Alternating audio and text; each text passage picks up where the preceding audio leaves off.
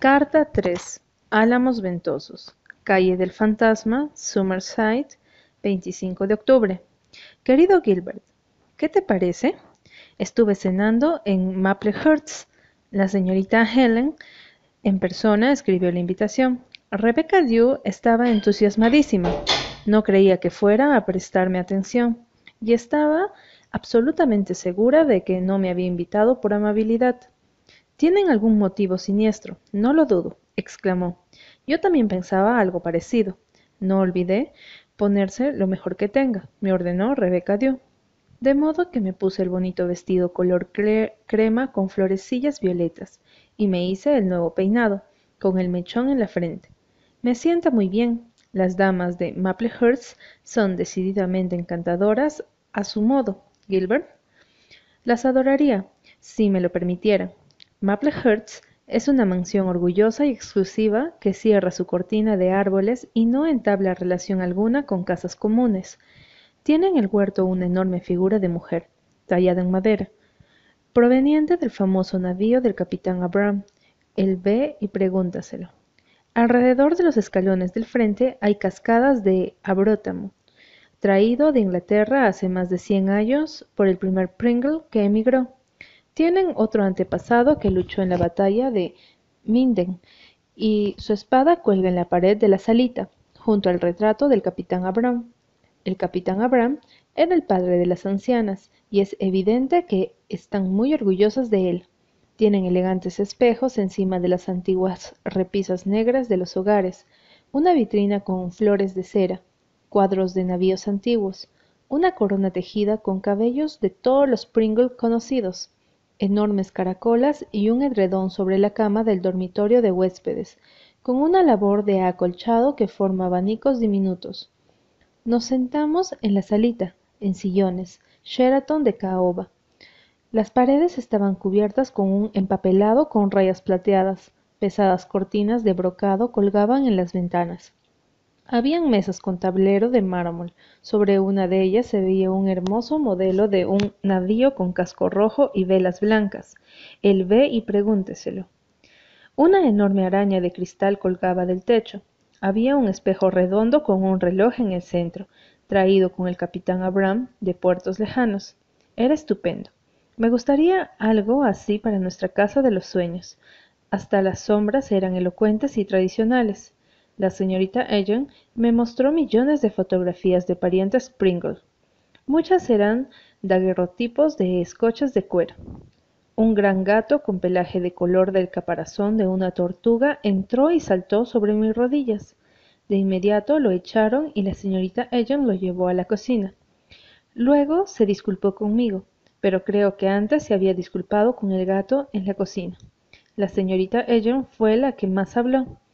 La señorita Sara, una cosilla infinita, triste, preciosa, suave, con vestido negro de seda, en agua almidonada, cabello blanco como la nieve y ojos negros como el vestido, manos delgadas y venosas apoyadas sobre las rodillas entre finos puños de encaje. Parecía casi demasiado frágil para poder hablar, y no obstante me dio la impresión Gilbert de que todos los Pringles del clan, hasta la propia señorita Ellen, bailaban al sol de su gaita. La cena estuvo deliciosa. El agua estaba helada. La mantelería era preciosa, los platos y la cristalería elegantes. Nos sirvió una criada tan reservada y aristocrática como ellas, pero la señorita Sara fingía ser un poquito sorda cada vez que yo le hablaba, y yo tenía la sensación de que me atragantaría con cada bocado. El valor se me escurrió el cuerpo como agua. Me sentía como una pobre mosca atrapada en papel engomado. Gilbert, jamás podré conquistar a la familia real ni ganármela. Me veo renunciando en Año Nuevo. No tengo posibilidad alguna contra el clan como este. Pese a todo, no pude evitar sentir un dejo de compasión por las ancianas cuando eché una mirada a la casa. En un tiempo la casa había vivido, había habido nacimientos, muertes, alegrías, sus habitantes habían conocido el sueño, la desesperación, el miedo, el gozo, la esperanza, el odio, y ahora no tiene nada, salvo los recuerdos por los cuales ellas viven, y el orgullo que sienten por ellos. La tía Katy está muy afligida porque hoy, cuando desdobló sábanas limpias para mi cama, encontró una arruga con forma de diamante en el centro. Está segura de que anuncia una muerte en la casa. La tía Kate está disgustadísima con tanta superstición, pero creo que a mí me gusta la gente supersticiosa. Le da color a la vida. ¿No sería aburrido el mundo si todos fuéramos sabios, sensatos y buenos? ¿De qué hablaríamos? Hace dos noches tuvimos una catástrofe. Dusty Miller pasó la noche afuera, a pesar de los enérgicos gritos de Rebeca en el jardín de atrás, y cuando apareció por la mañana, ¡ay, qué aspecto! Un ojo estaba cerrado por completo, y había un hinchazón grande como un huevo sobre su mandíbula. Tenía el pelo duro de barro y un mordisco en la pata. Pero qué expresión triunfante y nada arrepentida se le veía en el ojo sano. Las viudas se horrorizaron, pero Rebecca Dew exclamó jubilosa: Ese gato nunca había tenido una buena pelea en su vida. Apuesto a que el otro gato quedó peor. Está entrando niebla desde el puerto y difumina el camino rojo que la pequeña Elizabeth quiere explorar. En todos los jardines del pueblo se están quedando malezas y hojas, y la combinación de humo y niebla convierte a la calle del fantasma en un sitio misterioso, fascinante, mágico. Se está haciendo tarde y mi cama me dice, tengo sueño para ti. Me he acostumbrado a trepar los escalones hasta la cama y bajarlos por la mañana. Ay, Gilbert, no le he contado esto a nadie, pero es demasiado gracioso para seguir manteniéndolo en secreto. La primera mañana, en Álamos Ventosos, olvidé los escalones y bajé de la cama con un alegre salto. Me vine abajo como una tonelada de ladrillos, como diría Rebeca Dew. Por suerte no me rompí ningún hueso, pero tuve magulladuras que me duraron una semana. La pequeña Elizabeth y yo ya somos buenas amigas. Viene todas las noches, a buscar la leche porque la mujer está postrada, por lo que Rebeca Dew llama bronquitis. Siempre me la encuentro en el portón, esperándome, llenos de luz sus ojazos. Conversamos por encima del portón, que no ha sido abierto en años. Elizabeth bebe la leche lo más lentamente posible para poder extender la charla. Siempre, cuando termina la última gota, se oyen los golpes en la ventana, He descubierto que una de las cosas que sucederá mañana es que recibirá una carta de su padre. Nunca ha recibido ninguna, hasta ahora. Me pregunto en qué puede estar pensando ese hombre.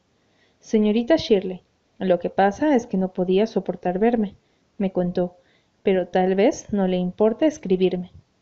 ¿Quién te dijo que no podía soportar verte? Quise saber, indignada. La mujer. Siempre que Elizabeth dice la mujer, la veo como una gran censuradora, llena de ángulos y puntas. Y debe de ser cierto, de lo contrario vendría a verme alguna vez. Era Beth esa noche, solamente cuando Beth habla de su padre. Cuando es Betty, hace muecas detrás de las espaldas de su abuela y de la mujer, pero cuando se convierte en Elise, se arrepiente y piensa que debería confesarlo, pero tiene miedo. Muy rara vez es Elizabeth, y en esos momentos tiene la expresión de alguien que oye música de las hadas y sabe que susurran las rosas y los tréboles. Es encantadora. Gilbert, sensible como una de las hojas de los álamos ventosos, y la adoro. Me enfurece saber que esas dos espantosas ancianas la hacen irse a dormir a oscuras. La mujer dijo que ya tenía edad para dormir sin luz, pero me siento tan pequeña señorita Shirley, porque la noche es tan grande y terrible, y en mi cuarto hay un cuervo embalsamado que me da miedo. La mujer me dijo que me sacaría los ojos si lloraba. No la creí, desde luego, señorita Shirley, pero igual tengo miedo. Todo susurra tanto de noche, pero mañana no tendré miedo de nada, ni siquiera de que me rapten. Pero no hay peligro alguno de que te rapten, Elizabeth. La mujer dijo que sí, si iba a algún lado sola o hablaba con personas desconocidas. Pero usted no es desconocida, ¿verdad, señorita Shirley? No, tesoro. Nos conocemos desde siempre en mañana. Le dije. Carta 4. Álamos Ventosos. Calle del Fantasma. Summerside. 10 de noviembre. Queridísimo. No había persona que más odiara en el mundo que aquella que me arruinaba la plumilla. Pero no puedo odiar a Rebecca Dew a pesar de su costumbre de usar mi pluma para copiar recetas cuando estoy en la escuela.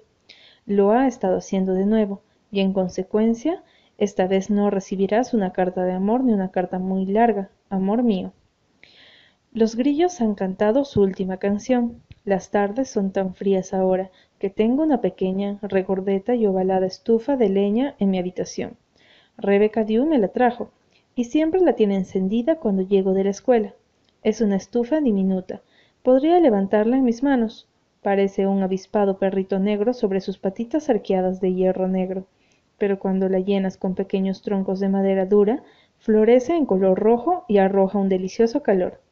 No imaginas lo acogedora que es.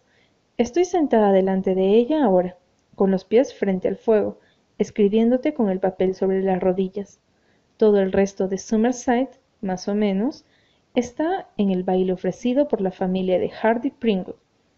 A mí no me invitaron, y Rebecca Dew está tan furiosa al respecto que no me gustaría ser Dusty Miller. Pero cuando pienso en la hija de Hardy, Mira, bella y carente de cerebro, tratando de demostrar en su hoja de examen que los ángulos de la base de un triángulo isósceles son iguales, perdono a todo el clan Pringle. Y la semana pasada incluyó con toda seriedad al árbol genealógico en una lista de árboles, pero para ser justa, no todos los horrores se originan en los Pringle. Blake Fenton definió hace poco a un caimán como una especie de insecto grande.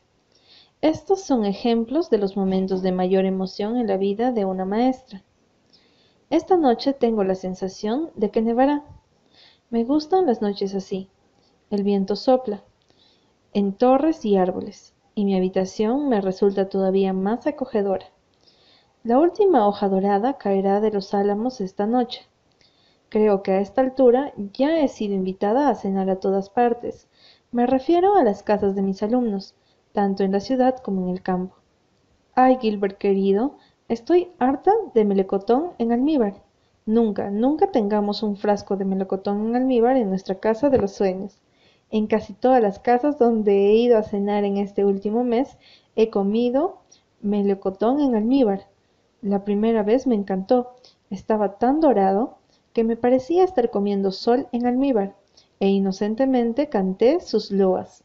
Corrió la voz de que el melocotón en almíbar me gustaba mucho, y comenzaron a servirlo especialmente en mi honor. Anoche estaba invitada a cenar en la casa del señor Hamilton, y Rebecca Dew me aseguró que allí no habría melocotón en almíbar, porque a ninguno de los Hamilton les gustaba.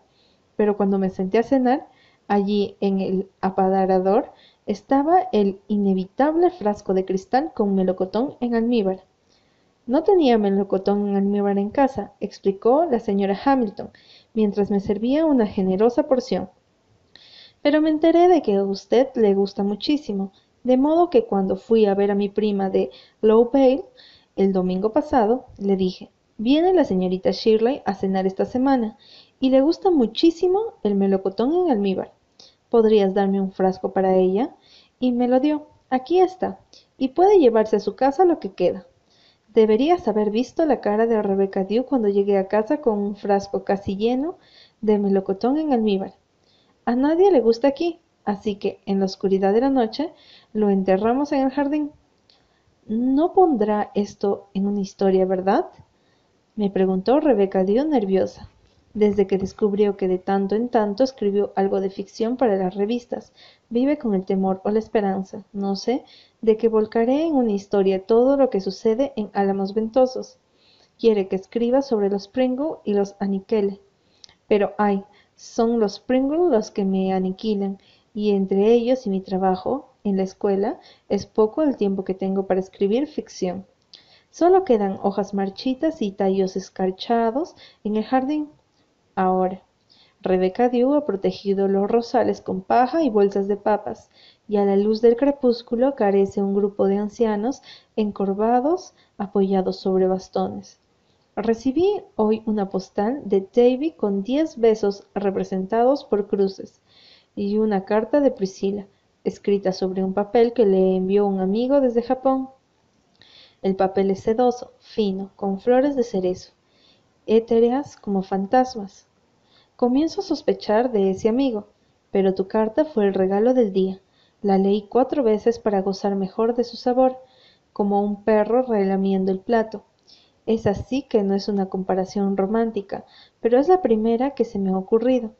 De todos modos, las cartas, aún las mejores, no me satisfacen. Quiero verte a ti. Me alegro de que falten solamente cinco semanas para las vacaciones de Navidad.